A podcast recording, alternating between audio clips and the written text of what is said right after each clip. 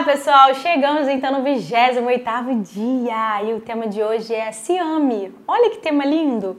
O amor próprio é você reconhecer as suas qualidades, é você reconhecer também os seus talentos. Porque, claro que ninguém é bom em tudo, mas também ninguém é ruim em tudo, né? E é você ser capaz de se amar, mesmo sabendo dos seus defeitos, mesmo sabendo dos seus erros, das suas limitações, e mesmo assim você se valorizar. Olha que legal. É importante que você amplie essa autoestima, que você tenha esse amor próprio, porque isso te ajuda, inclusive, a dar continuidade a essa jornada para alcançar os seus objetivos. Quando a gente aprende a nos amar, adquirimos a autoconfiança e começamos a ver o quanto nós somos capazes de alcançar coisas até mesmo inimagináveis. Isso é importantíssimo falar para vocês. Quando a gente aprende a nos amar, esse amor transborda de uma maneira tão grande que a gente nem consegue guardar só para nós. Sabe o que acontece? A gente passa a compartilhar com todos a nossa volta volta.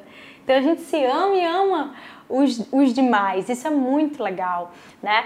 E quando você vive esse amor de verdade, ele se expande para todas as áreas da sua vida, sabe? Eu não sou a favor daquela frase, ah, encontra o trabalho que você ama e você nunca mais vai trabalhar na vida. Mentira, claro que você trabalha, é claro que cansa, é claro que tem a parte burocrática, todo trabalho tem a parte chata, gente, para.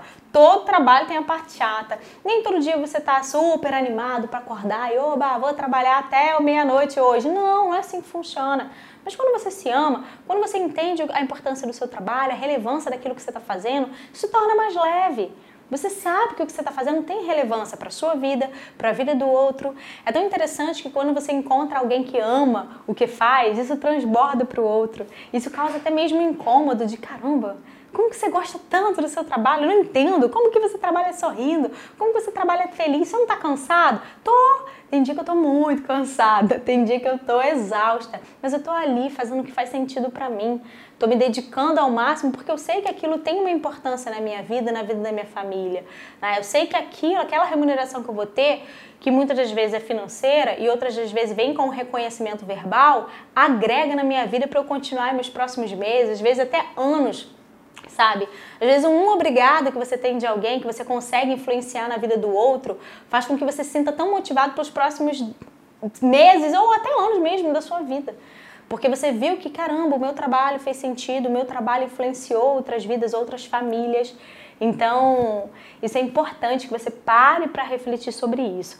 E aí, algumas pessoas não têm nem o hábito para cultivar esse amor próprio, sabe por quê? Porque está sempre cultivando o hábito da pressa. Vive tudo na correria, tudo na pressa, faz tudo na pressa, vai trabalhar na pressa, tudo, tudo na correria e não consegue nem parar para olhar para si mesmo. Então é importante que você pare um pouquinho disso também. Não adianta você viver nesse constante estresse. Tem pessoas que inclusive amam o estresse, sabe? Aí tem todo um processo químico também que explica isso, nessa sensação que você tem.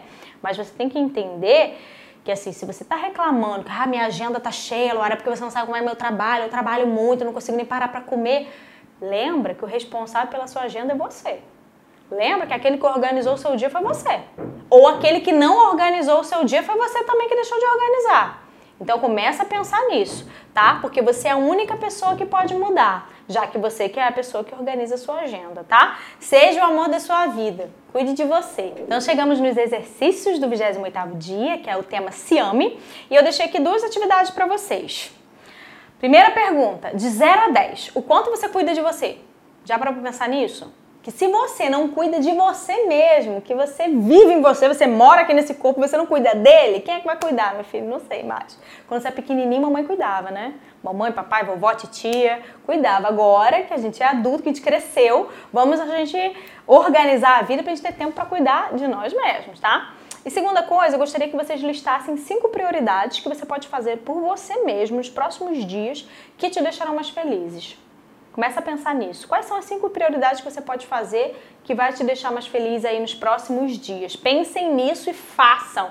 Listem aqui, lembro mais uma vez a importância de escrever, de concretizar isso para que isso se torne algo concreto e real com ações comportamentais na vida de vocês.